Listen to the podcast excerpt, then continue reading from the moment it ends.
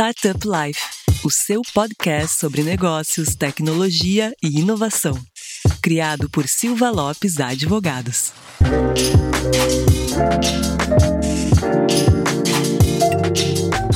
Fala galera, eu sou a Cristiane Serra e esse é o seu podcast Startup Life. Seguindo a nossa conversa sobre mulheres e o empreendedorismo feminino, a gente tem mais um episódio dedicado ao tema, até porque estamos no mês de março, mês onde é celebrado o Dia da Mulher, mais especificamente no dia 8 de março, e esse celebrado vem com muitas aspas, né? Que a gente sabe de toda a luta de que as mulheres tiveram até aqui e os desafios que ainda enfrentam. E é por isso que esse episódio se torna necessário e com isso eu tenho a, a companhia e o prazer de estar aqui com a Daniela Froner, a minha colega. Oi, Dani! E aí, Cris, tudo bem? Muito obrigada pelo convite. E tu tá dando desculpa que me convidou porque o tema é feminismo, mas eu tô sempre nesse podcast, hein?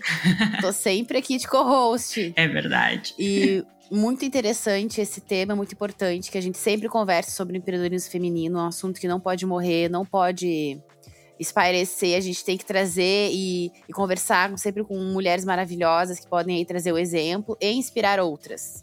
Com certeza, é isso mesmo que se propõe esse episódio. Mas antes da Dani contar aqui quem é a nossa dupla de empreendedoras, a gente tem um recado importante para os nossos ouvintes. Não esqueça de acessar o portal startuplife.com.br para notícias e informações sobre o ecossistema e também nos seguir no Instagram, startuplifeoficial, nos seguir no Spotify ou na sua plataforma de preferência. Agora sim, Dani, revela para o pessoal quem está aqui conosco hoje. Bom, Cris, está aqui conosco hoje a Fabiane Kuhn, co-founder da Hacks. Olá, boa tarde. É um prazer estar aqui, gente. Estou muito feliz. Espero que a gente consiga bater um papo muito bacana sobre tecnologia, agronegócio e o papel da mulher em todos esses espaços. E também a Silvia Marafon, CEO, conselheira e head da Escola de Negócios da Fiesc. Oi, oi, pessoal. Eu sou a Silvia. Também espero que a gente possa aqui bater um papo super legal. Empreendedorismo, para mim, é algo fantástico. Eu me considero aí um case de intraempreendedorismo, na verdade. E vamos lá, estamos aqui para conversar um pouquinho e trocar, trazer o que a gente tem, tem feito ao longo dos anos. E para a gente iniciar essa nossa conversa, eu quero colocar aqui na nossa roda uma pergunta que ela pode parecer meio óbvia, mas ela precisa sim ser discutida qual é a importância do empreendedorismo feminino? Bom, eu acho que o, o, empreendedorismo feminino ele é extremamente relevante porque a gente precisa de pessoas diversas para resolver os problemas complexos que a gente tem no mundo. Né? E quando a gente começa a olhar para a forma como o empreendedorismo vem sendo conduzido ao longo dos anos na área de tecnologia, a gente vê uma presença muito predominante de um mesmo tipo de pessoa com o mesmo tipo de pensamento, né? A gente vê uma presença muito forte de homens brancos, héteros do Vale do Silício resolvendo os problemas supostamente do mundo, quando na verdade a gente precisa de pensamentos e vivências diversas e aí a, o empreendedorismo feminino tem um papel fundamental, porque a mulher tem uma forma de pensar diferente, tem um background diferente, uma experiência diferente que consegue somar nesse mundo. E, e eu vejo que para a gente conseguir ser competitivo nesses desafios que estão cada vez mais complexos, a gente precisa trazer tanto homens quanto mulheres e ainda somos minoria. Então, o empreendedorismo feminino está aí para isso, para a gente conseguir ter uma equidade nesses números e, de fato, resolver os problemas que a gente enfrenta. Complementando aqui a Fabiane, eu, eu gosto muito da mente feminina. A mulher, quando ela se abre para o empreendedorismo, a gente percebe o quanto há de criatividade na mente feminina, as ideias que vêm da mulher. A mulher consegue ser persistente, insistente, sem ser invasiva. Então eu gosto muito dessa, dessa mistura mesmo, né, que, que a mulher, essa pitada que a mulher pode trazer para o empreendedorismo. As experiências que eu tenho na minha vida, ou as mulheres que passaram na minha vida, sempre foram algo surpreendente, assim. Como a Fabiane falou, né? nós temos um estereótipo aí formado, né? E quando a gente tem alguma algo diferente que a mulher traz essa pitada, a gente percebe o quão agregador ele é para qualquer negócio. A questão que a Fabiane trouxe sobre formas de pensar, né, que para a gente ter uma, uma diversidade no, no pensamento de uma companhia, diversidade para criar novos produtos, né, a gente precisa pessoas diferentes pensando, porque pessoas iguais vão pensar sempre a mesma coisa. Pessoas iguais tendem a ter os mesmos problemas. Então, as soluções acabam sempre voltadas para as mesmas situações. E é o que a gente já comentou aqui outras vezes, né, Cris? É por motivos assim que para poucos problemas tem mil soluções. E às vezes, para mil problemas, tem uma ou outra solução, né? Não tem, às vezes, nem concorrência em alguns casos, em alguns mercados, porque não se explora aquilo ali. E eu acho, Cris, que esse é um dos papéis importantíssimos do empreendedorismo feminino, que é trazer essa diversidade de problemas e diversidade de soluções, né? Outra outra forma de pensar. E eu acho, Dani, mais que isso, de trazer outras formas de pensar, outras formas de ver os problemas, é trazer também, e daí a gente não fala só de, de mulheres, a gente fala de população LGBT, de negros, de outras. E aí eu gosto muito que não é, não é minorias, né? Essas pessoas não são minorias. Elas não têm espaço na sociedade para falar, mas elas não são minoria. E essas pessoas, para trazer realmente quais são as suas necessidades, as suas vivências, e daí eu também, a Dani pode explicar melhor, mas eu recordo de um episódio onde ela falou que ela estava num evento e estavam falando sobre soluções para as mulheres, né, questão de saúde, e era uma roda de homens, e ninguém pensou, por exemplo, no aspecto menstruação. Sim. Esse episódio é engraçado, porque como a Cris falou, era uma roda de homens e era um, um papo, conversa fiada, né, gurias? Não, não era nada muito sério, mas era uma roda de homens, o pessoal tava falando sobre negócios tal, e novas soluções, pensando em mulheres. E aí é aquele estereótipo, né? Algo sempre voltado à moda, maquiagem e tal. E eu lembro que na época, isso tem uns 10 anos atrás, eu tinha pensado, pô, não tem nenhum aplicativo assim para controlar a menstruação, né? Aquele ciclo menstrual, essa coisa, que hoje tem vários, mas na época eu lembro que não tinha. E aí eu comentei com eles na roda, eu disse, pô, mas tu vê, né? Não tem assim um aplicativo simples que a gente pudesse controlar, acompanhar o ciclo menstrual.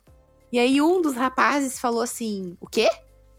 Aí eu, ciclo, o ciclo menstrual. Aí ele, ah, como, como assim? E aí eu, não, tu não sabe o que, que é isso? Aí ele se deu conta, ah, não, sei, sei. E aí eu achei engraçado isso, porque, porque é algo tão distante da realidade dele que é óbvio que ele não vai pensar nisso né? Então, assim, se tu não tem uma mulher inserida naquela discussão, se tu tem uma mulher inserida no, naquela realidade, esse problema nem é apresentado, né? E esse, esse é um exemplo, e como de outras maiorias, em que não são minorias, as maiorias poderiam apresentar problemas que a gente poderia abordar soluções, né? E fomentar mercados muitas vezes esquecidos. Exatamente, e até dentro desse aspecto de papel de fala, né? Eu acho que quando a gente fica nesse mesmo padrão de onde vem a visão de problema e a visão de solução, a gente está olhando para um cenário muito privilegiado, a gente está olhando para um Exato. cenário muitas vezes né, lá do Vale do Silício, dos, dos locais onde tem muito acesso à tecnologia. Então, essa realidade não vai estar tá desenvolvendo soluções para segurança, não vai estar tá desenvolvendo soluções para mobilidade pública, porque já estão num papel de muito privilégio em cima disso, enquanto boa parte do mundo está vivendo uma realidade muito diferente. Né? E a gente precisa estar tá levando acesso a recursos para que essas soluções que são necessárias aqui no Brasil, que são necessárias na América Latina, na África, em locais onde ainda falta um desenvolvimento em alguns setores, sejam de fato executadas. E aí é onde talvez a gente venha percebendo o papel da mulher justamente pelos pontos que a Silvia trouxe de resiliência, de, de desenvolvimento, que conseguem nesses cenários se sobrepor e fazer a diferença no, nas soluções, né? Então é muito importante a gente estar tá olhando de uma forma muito diversa para os problemas para conseguir de fato resolvê-los. A gente fala, né, Fabiane, virou modismo, né, de desenvolvimento do cliente, mas eu gosto, né? Eu acho que eu mudei muito depois que eu deixei de desenvolver produto e passei a desenvolver cliente. E para isso, ah, como é que é? Como é que faz isso? Se põe, se põe no lugar do cliente, como se fosse uma coisa fácil, né? Mas a mulher tem essa facilidade, mas não só aqui. Quando vocês falam, trouxe a questão da, da menstruação, tem coisas que elas são desconhecidas, inclusive para as mulheres. Exato. Por exemplo, a mulher que não é mãe não compreende a outra que é mãe, que passa por questões hormonais, de, de puerpério, né? Então não compreende, ou de, de filho, né? Não, meu Deus, eu agora tenho um filho. Então, isso, esse tipo de atitude é uma coisa muito estranha. Então, as mulheres não reconhecem algumas coisas nas mulheres, imagina os homens, né? E eu, eu vi um filme, não sei se vocês já viram, Padman. Vocês viram esse filme? Eu não vi. Ele é baseado em fatos reais. É um homem que desenvolve o absorvente. É um filme indiano com base na sua esposa, de ver o que, que ela passava, né? Como é que ela, e outras meninas na, na época, o que elas passavam nesse momento da menstruação e para que ele desenvolvesse o que é melhor, como é que a gente faz desenvolvimento do cliente, passando no lugar, se colocando no lugar do cliente, vivenciando o cliente, e ele faz exatamente isso, né? Então vocês precisam ver o que, que é isso. E é ele aflorando o lado feminino, ele realmente se coloca no lugar da mulher. Então, eu acho que tem, tem muita troca boa aí para ser feita. É um documentário que concorreu ao Oscar há, um, há uns anos atrás, não? Não é documentário, não é não. documentário, é um filme. Que tinha um documentário também que tratava sobre o tema e a comunidade transforma a questão do absorvente em uma forma de gerar economia para a cidade. Então, tanto mulheres quanto homens começam a trabalhar nessa produção de absorventes e, e daí ali são quebrados vários tabus sobre falar sobre menstruação, sobre ensiná-las a usar os absorventes, as mulheres a usar os absorventes, sobre os homens falarem sobre isso. É bem interessante também, mas eu não me recordo o nome, por isso que eu achei que fosse o mesmo. Cris, tem um documentário que chama Absorvendo o Tabu. Que é indiano, e aí conta a história de umas mulheres que compraram. Gente, olha só. Elas compraram uma máquina de fazer absorvente e fabricavam no fundo das casas, escondido. Eu acho, será que não é esse mesmo? Tamanho era o tabu envolvido nessa história que elas faziam escondido. Sim. É muito interessante, esse ganhou o Oscar. Eu acho que é esse mesmo que eu citei, então, né? Que eu me lembro que ele concorreu ou, ou ganhou o Oscar. Tinha alguma coisa com a premiação. Mas, gente, voltando aqui para nossa conversa, né? Eu que também queria apimentar um pouquinho mais ela e questionando vocês com o seguinte pensamento. Vocês acreditam que hoje os homens executivos de empresas, daí sejam elas grandes, pequenas, médias, eles ainda não entenderam que investir em mulher é positivo. E daí, quando eu falo em investir em mulher, eu me refiro não apenas para o negócio, mas também para a economia como um todo. Cris, hoje existem pesquisas que mostram o grau de evolução das empresas que têm mulheres na gestão. Né? Então, as mulheres elas têm, elas têm um cuidado bastante grande financeiro, não só em, em desenvolvimento de novas soluções, mas financeiro. As mulheres elas têm uma, uma gestão mais agregadora e, ao mesmo tempo, mais descentralizada. Então, tem uma série de vantagens. Eu, de verdade, não acredito que. Eu não, eu não quero fugir à regra, mas eu não acredito que alguém não possa identificar competência em outra pessoa, independente de gênero, né? Uhum. Então, eu digo que eu realmente não levanto uma bandeira do feminismo, e sim da competência, né? Então, se a competência está não está ligada ao gênero. E eu sei que por muito tempo a gente, a gente entrou no mercado de trabalho muito depois, né? Então não tem jeito, chegamos depois. No mínimo a gente teve que correr atrás de, desse tempo em que eles já estavam, né? O mercado de trabalho foi desenhado para os homens e não para as mulheres. Então, e as mulheres buscaram se capacitar muito, e hoje eu percebo quando tem um, um, uma vaga e entram homens e mulheres, normalmente em termos de formação elas estão lá na frente, não necessariamente em termos de experiência. Então, acho que existiu um esforço muito grande de olhar para a competência e não olhar para o gênero, né? Para qualquer diversidade que estivesse atrás, e hoje não. Hoje as empresas não estão aí para perder tempo, essa é a minha visão, tá, meninas? E elas estão sim atentas onde está a competência que elas precisam ter dentro das suas empresas. E tem muita competência nas mulheres, muita competência. essa é a minha visão, pelo menos por onde eu trilho, né? Eu acho que dentro dessa linha de competências, com certeza tem muita competência nas mulheres e, inclusive, muitas vezes em vagas de emprego, a gente vê, por exemplo, e eu falo bem específico de tecnologia, que é a minha área. Né, a gente vê uma, uma vaga de emprego que tem certos requisitos, então, algumas linguagens de programação, algumas coisas assim, e se o homem preenche 30% dos requisitos, ele vai lá e se candidata à vaga. Se a mulher preenche 85, 90, ela ainda fica insegura de se candidatar para aquela vaga porque ela não preencheu o 100%. E aí eu vejo um pouco do histórico mesmo, né, de homens e mulheres nessas posições, porque o homem se sente um pouco mais à vontade de aprender on the fly, assim, aprendendo enquanto ele está executando, e a mulher ela sente que ela precisa estar 100% pronta para conseguir dar esse passo. Na área de tecnologia, tá, gente? E por quê? Porque a gente vê um movimento que foi acontecendo ao longo dos anos na área de programação, que fez com que hoje a gente tenha só 20% de mulheres na área de tecnologia, né? Lá, um tempo atrás, as mulheres eram a maioria. As mulheres desenvolveram as primeiras linguagens de programação, desenvolveram coisas incríveis, só que teve uma mudança muito grande. Propagandas de computador passaram a ser voltadas para homens. Né? As propagandas dos primeiros computadores traziam a família comprando o computador para o filho homem, enquanto a filha mulher ficava do lado brincando de boneca. Então foi se criando uma coisa de que não era o espaço da mulher e hoje ainda se bate muito em síndrome do impostor quando a gente está falando desse cenário.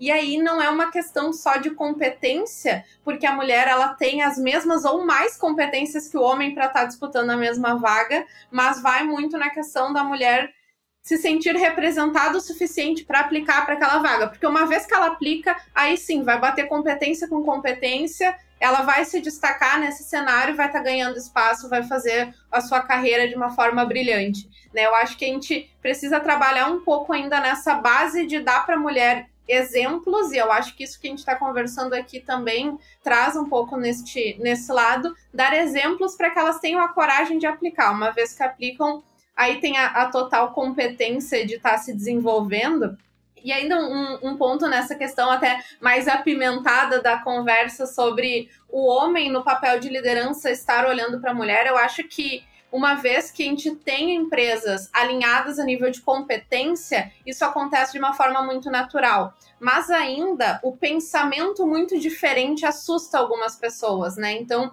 quando a pessoa está procurando e isso eu vejo em vários cenários. Quando uma pessoa está procurando o seu braço direito, ela vai estar tá procurando uma pessoa que pense muito parecido com ela para que tome as mesmas atitudes que ele tomaria. Então, eu vejo em alguns movimentos de mercado que quando o líder homem está contratando uma pessoa a nível de gestão, uma pessoa a nível mais alto, alguns estão buscando por uma segurança, por alguém que vai pensar muito parecido e não com alguém que vai desafiar ele a nível de pensamento. Isso é um tipo de organização, mas está mudando muito rápido, né? Eu vejo que cada vez mais tem um movimento de buscar pessoa que vai ser competente, que vai te desafiar para estar tá sempre fora da zona de conforto. Então, eu acho que a gente está vivendo um momento de transição, mas que não são todos os setores que já estão lá conseguindo botar um, uma faixa preta no nome, na foto, no, no gênero e olhar só para as competências ainda. Espero que a gente chegue logo. Sou obrigada a complementar aqui a Fabiane, né? Ela, ela vai falando aqui, eu vou. Vai passando um filme na minha cabeça, na verdade, né?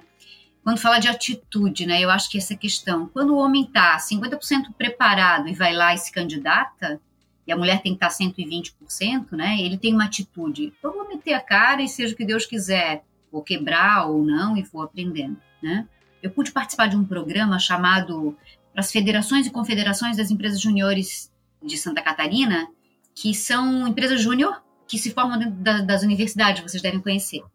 E ali a gente fundou um laboratório de liderança feminina. Eu fiz um, eram quatro módulos para elas e é onde a gente trabalhou uma série de, de competências aí da liderança feminina. E daí ela, uma das meninas trouxe assim, Silvia, é o seguinte, eu tô lá dentro da empresa júnior eu exerço o mesmo papel do, do que um outro líder, tá?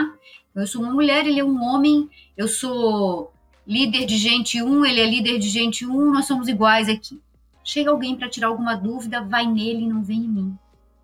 Então, assim, eu preciso, eu preciso me desenvolver para que eu consiga ser igual. Olha só, né? Então, Realmente a síndrome da impostora bate na porta das mulheres o tempo inteiro. O que, que eu faço? Eu sou bem maluca, né, gente? Olha só. Eu, vivi, eu nasci, eu nasci com meu botãozinho aqui estragado. Falei, faz o seguinte, pisa no pé dele, passa na frente dele, dá um calço aqui e fala o seguinte, agora é comigo. Depois eu falei, não, brincadeira. Faz o seguinte, chegou alguém ali, pode deixar que esse eu atendo. Não é comigo mesmo. Não, nós dois temos a mesma função, dessa vez é comigo. É atitude, sabe assim, é firmeza, é entender que ela também pode, sabe? Então, como o homem tem essa atitude, o que, que acontece quando alguém tem uma atitude? Vê nos nossos relacionamentos. Quando alguém toma frente, o outro murcha, né? Então é o seguinte, a atitude de tomar frente vai ver que é possível. Ah, e se eu errar? Ele também vai. Eu vou aprender, né? Só dessa forma que eu vou conseguir. Então eu, a gente vivencia muito isso na, nas mulheres. E no mundo de tecnologia, né, Fabiane, quando tu fala assim, eu também falo, né? Quem foi que falou que a mulher não é de exata, gente? Quem foi que falou isso? Um monte de gente. Mas quem foi que ouviu? As mulheres, né? Claro que é.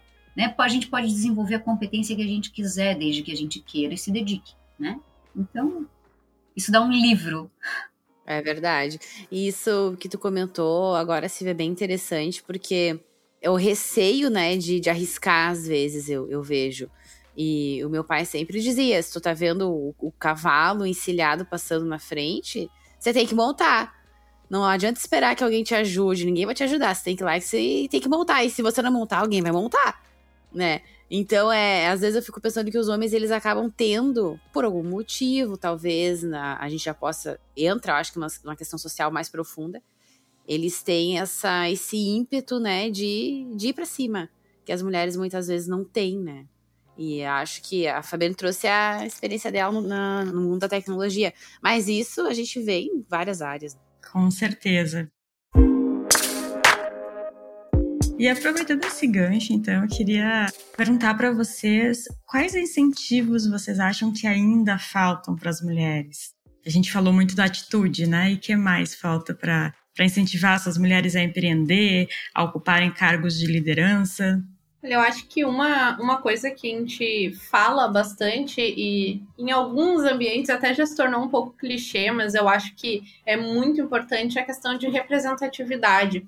Porque quando a gente olha uma outra mulher em cargo de liderança, tendo um destaque e contando a sua história sem enfeitá-la, né? Então, contando exatamente, ah, eu tive essa atitude, eu errei, eu aprendi com isso e o fato de eu ter errado não acabou com a minha carreira, só me fez crescer. Então vai dando essa coragem para as mulheres. E eu acho que isso vem tão enraizado na gente que eu, por exemplo, eu tenho 25 anos, né? Eu fiz técnico em eletrônica. Eu era uma eram cinco meninas para 30 numa turma. Depois disso, oficiência da computação. Então, se formando agora 10 meninas de uma turma de 40 tenho uma startup, então sou empreendedora na área da agricultura. Então, em, em todos os cenários que eu convivi, eu fui minoria.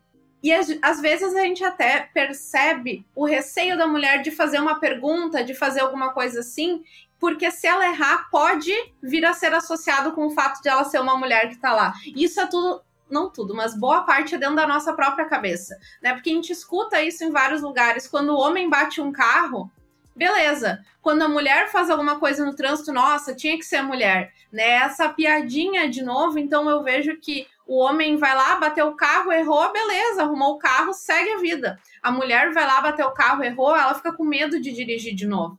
Ela fica com esse receio porque começa a acreditar nessa piadinha de, poxa, ela era mulher.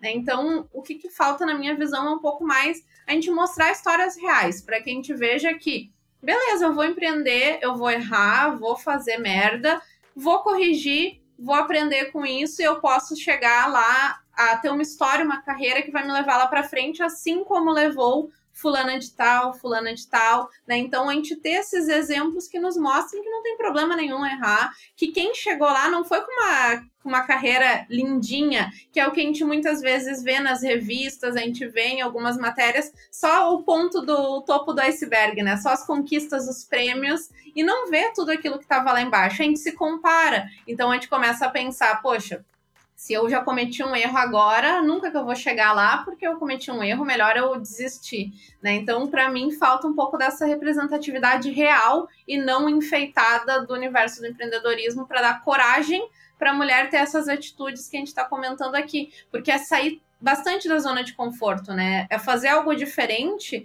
que às vezes a gente tem medo do erro ser associado ao nosso gênero e a gente ficar com esse pensamento de, ah, ok, então de fato o lugar da mulher não é aqui nas exatas, porque eu errei esse cálculo aqui. Mas o homem também errou, só que ele não tá nem aí porque ele não tem que provar nada para ninguém.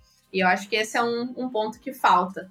Fabiane, olha só, realmente tu, né, traz umas coisas assim. Eu, eu sou CEO de uma empresa de tecnologia e toda a minha carreira foi empresa de tecnologia. Por 17 anos trabalhei com desenvolvimento de software na engenharia, tá? Para projetos, né, hidráulico, estrutural, elétrico, e depois na área de telecomunicações, engenharia de telecomunicações. Um público masculino total, né? E daí a Fabiane fala de exemplo, né? Que exemplo eu tinha na minha frente? Nenhum. De mulher? Uh -uh, nenhum. Então o que, que acontece? O meu estilo de liderança é masculino. Por quê? Porque dos homens é melhor? Não, porque foi a minha escola, né? Então, quando eu falo assim, ela é um menino, é porque essa foi a minha escola. Quem estava acima de mim eram homens, eu aprendi com eles, e eu vim com esse estilo. Até que eu tivesse consciência de buscar os skills femininos que fizessem diferença nesse meu processo de empreender e de liderar, né? Mas eram esses os exemplos que eu tinha. E sim, o exemplo é muito legal, mas esse, esse exemplo verdadeiro, como a Fabiane falou, quando as pessoas me falam assim, ai, que legal, ela é uma mulher, CEO, empresa de tecnologia, bonitinho, o que, que é isso? É a ponta lá do iceberg. Ela falou aqui, eu falo exatamente isso. Então, assim, ver a cachaça que eu bebo, mas não ver os tombos que eu levei. Exatamente. E que foram muitos, né? E o último grande tombo da minha, da minha carreira, agora eu tô em um próximo, aliás, eu gosto, né? Eu falo muito que eu sou perseguidora do quadrante 1, quando eu tô confortável, eu busco uma coisa nova para eu poder me, me sentir viva novamente. Eu tenho uma carreira de executiva em área de negócios durante, durante muito tempo e eu me tornei a principal executiva da empresa. E quando isso aconteceu, eu brinco que se eu soubesse metade do que eu sei hoje, não tinha aceito. Pensa na coisa ruim que foi para mim, né? Então, se eu achava que terapia era brincadeira, eu, eu parei de deixar de achar naquele momento. Então, tem realmente muitos aprendizados aí, não de quem conta uma história, mas de quem constrói essa história e ela realmente tem baixos e baixos e altos também, óbvio, né? Mas eu acho que isso, isso mostra que é, que é capaz e encurta caminhos, né? Se eu errei, por que, que outra pessoa tem que errar? Não necessariamente a minha receita vai servir para ela, mas no mínimo, no mínimo, tem um exemplo ali que ela pode tomar a decisão de, de seguir ou não seguir, dependendo do que ela teve aqui de experiência. Enfim, então eu, eu gosto muito disso sim. Exemplos a serem seguidos verdadeiros, genuínos, né? Exato. Eu, eu sou uma pessoa muito. Eu sou de exatas total, né? Então eu sou uma pessoa muito lógica. E aí, quando eu vejo que tem mulheres que conseguiram, eu já consigo né, quebrar na minha cabeça de que pode, é possível. Então, essa condição, esse teste, né, esse if na minha cabeça funciona. Tem alguma forma de chegar lá.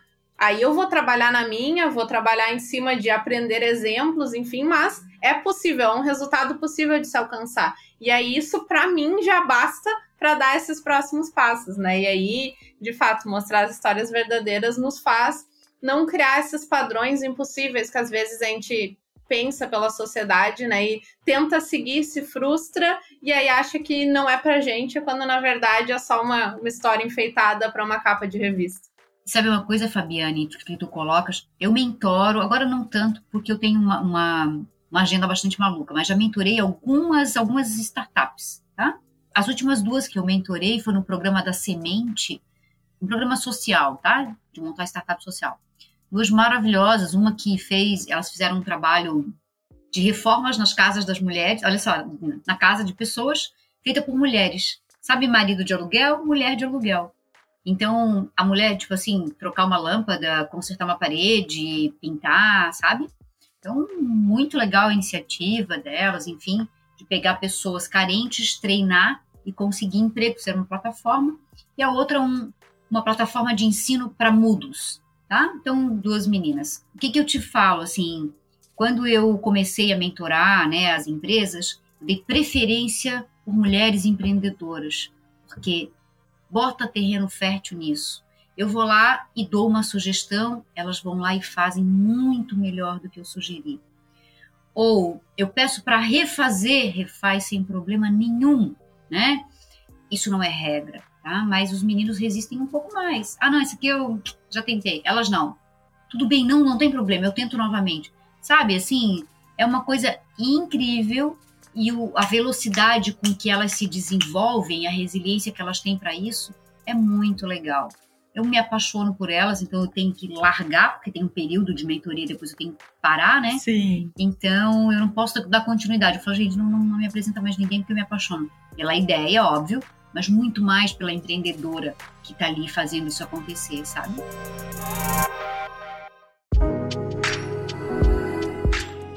No Female Founders Report 2021, realizado pela Distrito e parceria com a Endeavor, aponta que apenas 4,7% das startups brasileiras foram idealizadas unicamente por mulheres e outros 5,1% por mulheres e homens. Silvia, nesse cenário, né, com o cenário atual do ecossistema brasileiro de tecnologia e inovação, tu considera que ainda segue muito fechado para as mulheres? Eu não considero que é fechado para as mulheres. Está aberto para quem quiser. As mulheres só têm que pegar, né? Só tem que ocupar esse espaço. Eu não considero que é fechado para as mulheres.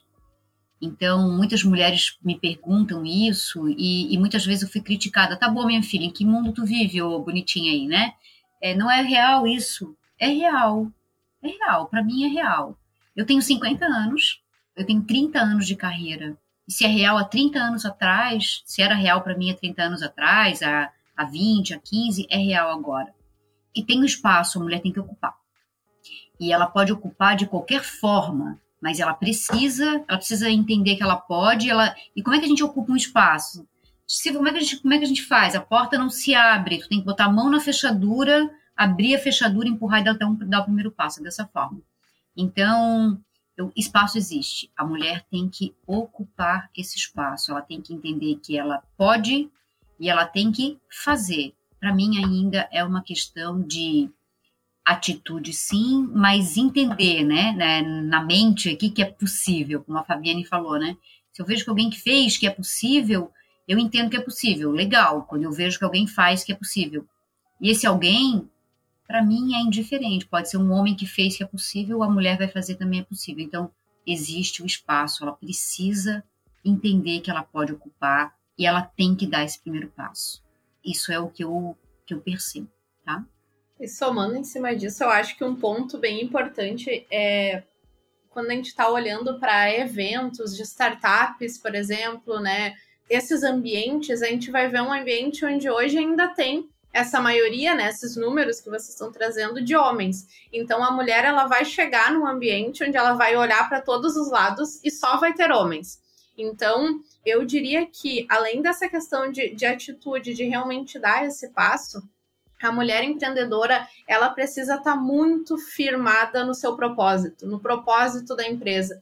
Porque quando a gente vai no ambiente, a gente olha para todos os lados e todas as pessoas são diferentes de ti, então tu é a única mulher que está ali, passa na tua cabeça um pensamento de opa, será que eu deveria estar aqui? Né? Todas as pessoas que estão, ou às vezes vai gerar uma discussão. A gente falou aqui sobre pensamentos diferentes. Se a gente tem no ambiente muitas pessoas parecidas, muitos homens empresários que vão pensar de uma determinada forma, a mulher precisa ter muita atitude, muito estar muito firme no seu propósito para trazer um contraponto para debater, porque ela vai estar em menor número, né? Então, eu diria que tem de fato essa abertura, é ter a atitude de dar esse passo e de ter uma, uma rede de apoio que nem precisa ser uma rede formada só por mulheres, mas é ter essa consciência de que tu vai ser a minoria por um bom tempo ainda. Né? Tu pode ser um, um ator de mudança para que esses números cada vez mais sejam parecidos entre homens e mulheres, mas quando a mulher decide empreender, ela precisa estar ciente de que hoje ela ainda vai ser minoria e de que para enfrentar essa minoria ela vai ter que estar muito firme no propósito. Por que, que ela está fazendo aquilo ali? Qual é o, o propósito da empresa dela, dela enquanto pessoa, enquanto líder, para conseguir passar por essas situações que eu acho que depois de um tempo a gente fica um pouco calejado. Mas eu lembro muito bem, assim, da minha primeira apresentação de pitch para investidores, onde era todas as empresas que estavam competindo comigo ali na, naquele grupo eram lideradas por homens. Eu era a única mulher que ia apresentar o pitch, todos os avaliadores eram homens. Então, eu chegava ali e já sentia um desconforto, né? E aí, o que que, na minha visão, e aí é, é, muito de opinião e vivência também. O que, que vai fazer diferença é o que, que tu faz com esse desconforto, né? Se tu vai ficar numa posição de, ah, então eu vou sair daqui, ou se tu vai dizer, não, se não tem nenhuma, eu vou ser a primeira, e eu sendo a primeira, eu vou trazer mais, né? Então, tentar fazer esse movimento onde a gente cria essa rede de apoio que vai nos dando força para estar tá sempre ligadas ao propósito e criando, assim, esses próximos passos. Então, os números vão melhorar, mas eles ainda são. Essa ainda é a realidade, né? A gente não pode esperar num mundo utópico de que amanhã a mulher que desejar empreender vai chegar num ambiente onde vai ser 50-50, porque não vai. Mas a gente vai conseguir ter essa atitude para ir mostrando o valor da mulher e cada vez mais criar exemplos para os próximos casos. E sabe uma coisa, Fabiane, ali, né, quando tu traz algumas questões aqui na, na tua fala, né? A gente ter firmeza num propósito, saber o que a gente quer, saber como. Tipo assim, eu tenho uma ideia, a ideia é 1%, você sabe, né, do negócio. Então, assim, eu saber como trabalhar isso e ter a convicção, ele é uma coisa muito importante. E também consciência daquilo que eu preciso desenvolver em mim. Por exemplo, eu tinha a voz extremamente infantilizada, além de feminina, infantilizada. E quando eu comecei a trabalhar por telefone, isso não passava segurança para quem estava do outro lado da linha. Eu fiz fono para aprender a posicionar minha voz. Então, eu identifiquei um gap aqui que eu precisava trabalhar. Então, eu acho que essas questões são muito importantes e quando a gente, quando a gente se conhece, quando a mulher se conhece, é muito bom. E eu não tenho medo, eu não tenho pressa e eu sou extremamente firme e mudo de ideia, mudo de opinião. Só não muda de opinião porque não tem opinião. Eu mudo de opinião. Se você me convencer, se você tiver uma opinião melhor do que a minha, eu mudo.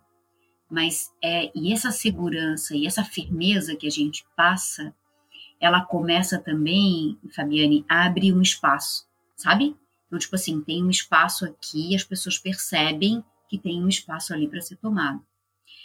Nós temos fornecedores asiáticos e os asiáticos não gostam de negociar com mulheres como CEO da empresa, em alguns casos, em alguns momentos, eles precisam negociar com o CEO da empresa. E daí, em alguns, eles pedem, né? Ah, vamos fazer o seguinte, né? Vamos, vamos falar com o engenheiro tal, com fulano de tal, e para mim não tem nenhum tipo de vaidade, não tem problema nenhum se eu conseguir o benefício que eu quero, tá valendo. Só que em determinados momentos realmente eu preciso fazer isso. E mais ou menos há uns dois anos atrás, as coisas acontecem, né? Eu fui para uma reunião com um fornecedor asiático onde estavam só homens, além de asiáticos, só homens. Então, tinha uns dois que falavam português e inglês e a língua deles, né, que, era um, que é um xinglês, além de tudo. E eu entrei. Quando eles falavam entre eles, eles falavam em chinês, né? O mandarim deles, não sei nem como é que falava. E quando eles falavam comigo, eles falavam em inglês. E aquilo foi me dando um desconforto, né? Um desconforto tal. E nas perdidas entre inglês e, e o xinglês deles, eles falam assim: é com ela que eu vou negociar? Daí eles falam: cara, ela é a CEO da empresa. Sim, sim, mas eu quero saber se é com ela que eu vou negociar.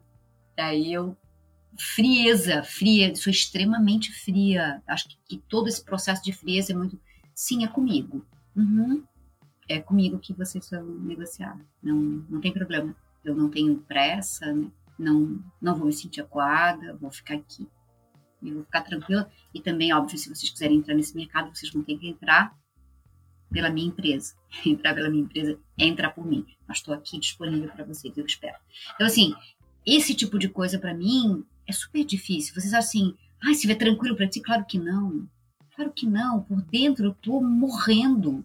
Eu saio dali com a minha energia no pé, mas eu treino, eu tenho um eu adaptado, eu treino para aquele momento, porque eu sei que é muito importante eu ganhar, não essa batalha, mas essa conquista, né? Eu, eu ganhar essa conquista, e a cada nova conquista que eu vou ganhando, eu vou me posicionando melhor. Ah, porque ela é boa? Não, porque ela aprendeu a controlar suas próprias emoções, porque ela aprendeu a se conhecer. Então, eu acho que isso também é uma coisa que, pelo menos para mim, faz bastante diferença. Bom, seguindo aqui, também faz parte do incentivo ao crescimento do empreendedorismo feminino destacar mulheres inspiradoras. A Fabiane estava comentando bastante sobre isso, né? Por isso eu pergunto para vocês quem são as mulheres que as inspiram.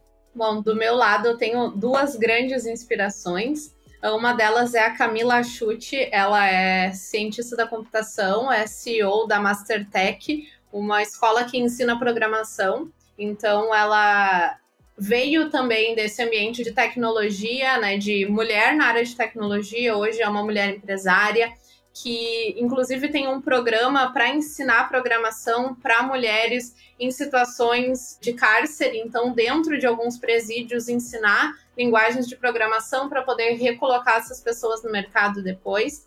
E ela é, para mim, uma grande inspiração justamente por unir o papel da mulher, a tecnologia e o empreendedorismo dentro de um cenário que traz um impacto muito bacana no cenário nacional também. Então, ela é uma das minhas grandes referências, Camila Chute. Inclusive, eu super recomendo o TEDx dela, onde ela fala sobre o papel da mulher na área de tecnologia. E ela explica bastante sobre essas mudanças de alguns anos atrás ter mais mulheres do que homens e como foi sendo feito esse ciclo e de como a gente está agora. Super recomendo.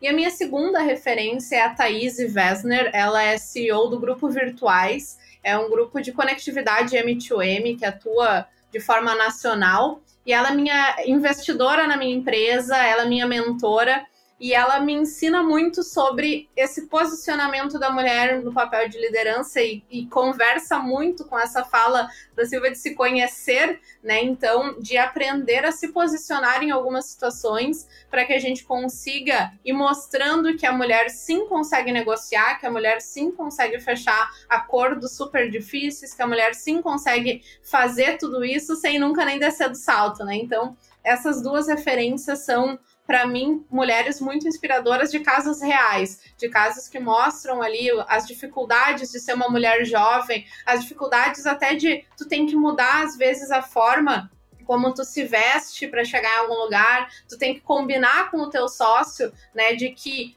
todas as perguntas vão ser direcionadas a ele, mas que é tu que está conduzindo, então que mesmo que as pessoas olhem para ele, tu vai puxar a frente para responder. Então são casos reais que eu admiro muito e, e recomendo que as pessoas busquem esses exemplos também bem reais. Gostei, Fabiane, quando fala da, da forma de se vestir, né? Eu sempre fui muito moleque no meio de muitos homens, não é qualquer roupa que eu consigo colocar, né? Então eu não posso botar uma saia. É, porque assim, eu não tenho muito molde para cruzar as pernas, eu tenho vontade, eu sento na mesa, com a perna aberta aqui, sabe, confortável, de quem está na ação o tempo inteiro. Então, as mulheres têm que se cuidar em algumas coisas, realmente é, é fato. Mas em relação à inspiração, né, eu tenho dois exemplos, assim, que elas são bem distintos também. É a Jeannie Rometty, que foi CEO da IBM, e ela fez um, uma revolução no modelo de negócio da IBM, né? Então, eu acho que isso foi muito relevante aqui para minha história. Então, onde a gente, é, onde eles deixam do hardware, né, para ir para uma receita recorrente, onde eles deixam um, faturamento enorme, um faturamento menor, mas uma, uma lucratividade maior. Então, na noite para o dia parece uma loucura. Então, alguém que fatura bilhões, fatura milhões aqui e tudo bem, ou milhões, fatura mil e tudo bem. Isso veio, veio de uma transformação muito grande dela, né? Então, uma mulher à frente de um grande negócio que fez, não só porque é o mundo da tecnologia, né? Mas que ela fez algo grandioso e fez dar certo, né? Então, assim, uma decisão difícil e fez dar certo no mundo da tecnologia. Também é, é o meu mundo, então eu, eu me inspiro muito nela. Então, eu tenho esse exemplo dentro da empresa, né? Onde a gente desenvolve hardware e agora a gente também tem uma iniciativa de software é totalmente diferente. Eu gosto desse exemplo dela. Eu tenho um outro exemplo que eu convivo um pouco mais, que ela é para mim um exemplo do que ser feito e do que não ser feito também, né? Mas eu super admiro. Eu não sei se vocês conhecem a Luísa Helena Trajano, né? Eu faço parte do Mulheres do Brasil e ela é a presidente do Mulheres do Brasil no Brasil. E quando a gente olha para Luísa Helena, assim, ela parece uma senhorinha, tem, tem né, os trejeitos dela, fala, enfim, e ela é assim mesmo, né? Ela, é naturalmente assim, mas ela é uma pessoa extremamente inteligente e ela é extremamente relacionada. Ela me ensinou o poder de uma rede de relacionamentos. Ela é feminista ao extremo, né? Então ela defende algumas coisas assim que não necessariamente é o que eu defendo, mas ela me ensinou algo que é fantástico, que é o poder da rede de relacionamento. E as mulheres precisam hum, aprender a fazer e acessar mais as suas redes. Quando elas aprenderem o poder que isso tem, elas não têm noção de onde elas podem chegar. Então, para mim, hoje, é, isso é muito valioso na minha carreira. Uso, aprendi com ela. Então, essas, essas duas mulheres aí são, são dois exemplos para mim e que, que seguramente são para outras pessoas também. Dani, para ti? Para mim, Cris, eu sempre volto né, na Cristina Junqueira. Eu acho que eu já comentei isso aqui uma vez, que é uma empreendedora, eu gosto muito do estilo dela, porque ela é casada, ela tem três, né, três filhas, e isso não impediu que ela fizesse o que ela fez, construiu o que ela construiu até aqui. E em uma das entrevistas que ela deu, das várias, né? Uma vez eu assisti uma que perguntaram como que ela lidava com o machismo, porque ela veio de um ambiente de mercado financeiro, de banco, e que é um ambiente também bem masculino. E aí ela explicou que ela enfrentava a situação porque ela não poderia esperar que o mundo mudasse para ela fazer a carreira dela. E isso foi algo que me marcou muito e eu tento levar a minha carreira dessa forma também, enfrentar os, os desafios, não, não interessa o que, né? Porque não, não vai ter tempo, né? Talvez, o que eu espero que alguma coisa aconteça, que a sociedade se movimente de uma certa forma para que eu me sinta confortável numa posição de empresário. Então eu gosto muito dela, com certeza é uma pessoa que me inspira muito. Eu quero também acrescentar um nome aqui que é que também me inspira, que é a Nina Silva. Ela é CEO do movimento Black Money e ela tem uma história também de vida incrível por tudo que ela e a família batalharam e também por esse objetivo que ela tem de desenvolver o ecossistema afroempreendedor, estimular a inovação entre os empreendedores negros e jovens também. Então, todo esse movimento social que ela faz junto, eu acho ela uma empreendedora incrível com essas inspirações, tanto as que foram citadas quanto as que estão participando aqui, porque com certeza são inspirações, né? Senão não teríamos convidado. A gente vai encerrando o nosso episódio, dizer para as nossas convidadas que rende um livro, Silvia, mas também rende outros podcasts, viu? Quem sabe a gente grava mais episódios. Então, pedir para vocês fazerem suas considerações finais, deixar um recadinho aí para as mulheres que estão na luta, empreendendo, as que pensam em empreender e também deixar os contatos de vocês.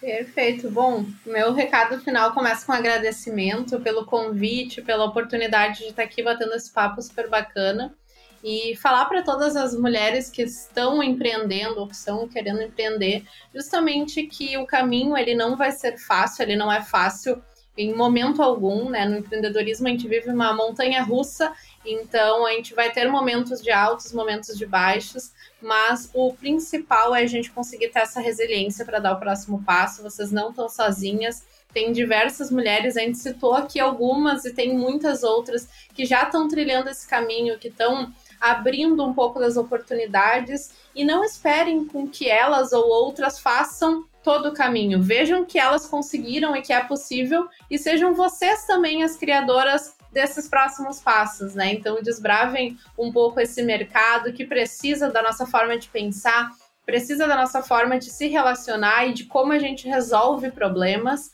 precisa dessa complementariedade de pensamentos. Então, sejam vocês agentes de mudança, porque outras mulheres já iniciaram esse caminho, estão fazendo isso de uma forma brilhante, nos mostrando que é possível e a gente vai ser inspiração para as próximas gerações.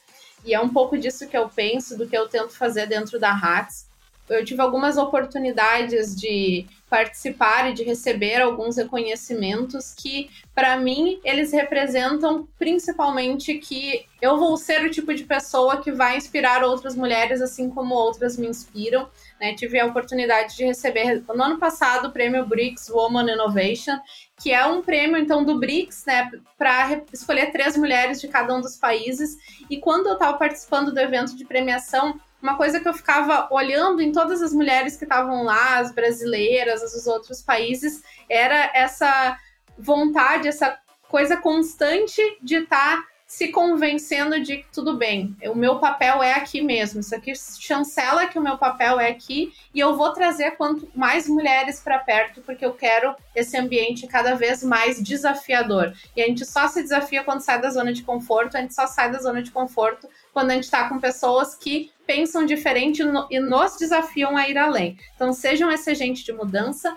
Meus contatos vocês conseguem encontrar no LinkedIn, Fabiane Kuhn, K-U-H-N. Estou super à disposição lá, também no Instagram, Fab com dois Is, K-U-H-N. Sou cofundadora da RAKS, R-A-K-S, Tecnologia Agrícola, startup aqui do Rio Grande do Sul, que já atua em seis estados do país, já temos testes nos Estados Unidos, já fomos para Dubai também, então tem alguma experiência para contribuir, espero entrar em contato com vocês e que a gente consiga ir aprendendo em conjunto.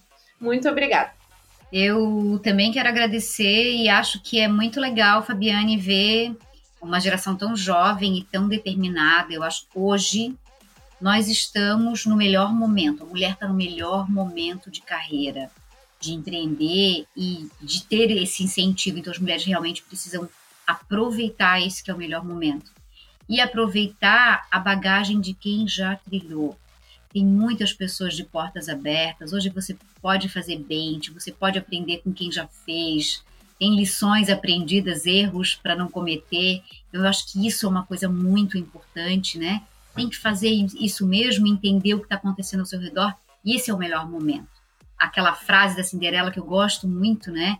Seja gentil, mas tenha coragem, né? Seja gentil, tenha coragem e tenha atitude a mulher pode chegar onde ela quiser, se ela souber o poder que ela tem e que ela não precisa ouvir isso, né? Ela, ela pode sentir isso e vivenciar. Eu acho que é muito, muito relevante. Quando você fala assim desses prêmios, né, desse reconhecimento que é tão relevante para a mulher, além ou talvez tanto quanto a recompensa, vem esse reconhecimento e o reconhecimento virá e, e tem vindo cada vez mais, né? Então assim, ó, sejam o que vocês quiserem, mas sejam agora. A gente está no melhor momento para isso. Gostaria de, de, quando eu comecei minha carreira com você, assim, né, no início da carreira, ter tido todo esse incentivo. Não tinha. E também tudo bem para mim, sabe?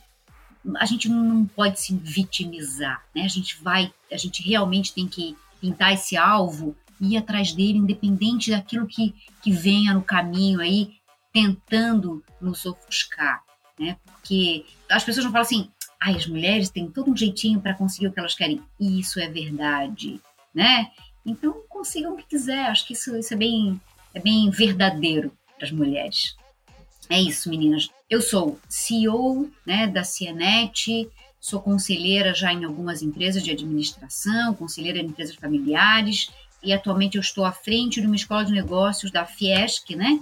Então, acredito tanto em novos negócios, em negócios do futuro, que eu estou à frente de uma escola de negócios para ajudar, ensinar e trazer capacitação para a gente cada vez mais empreender melhor aqui no nosso país. E fora dele também, né, Fabiane? Eu tô no Insta também, meu Instagram é Silvia Marafon, meu LinkedIn também é Silvia Marafon, vocês conseguem me encontrar por lá e a gente pode, né, trocar alguma ideia, enfim, fico disponível aí para o que vocês acharem que eu ainda posso contribuir. Muito obrigada. E Dani, muito obrigada pela tua companhia também. Eu que agradeço, Cris, mais uma vez, estar aqui podendo trocar ideia, né? Compartilhar um pouco de experiência e conhecimento e participar aqui do podcast. Muito obrigada, Cris. E aos nossos ouvintes, muito obrigado por a companhia em mais esse episódio e até o próximo.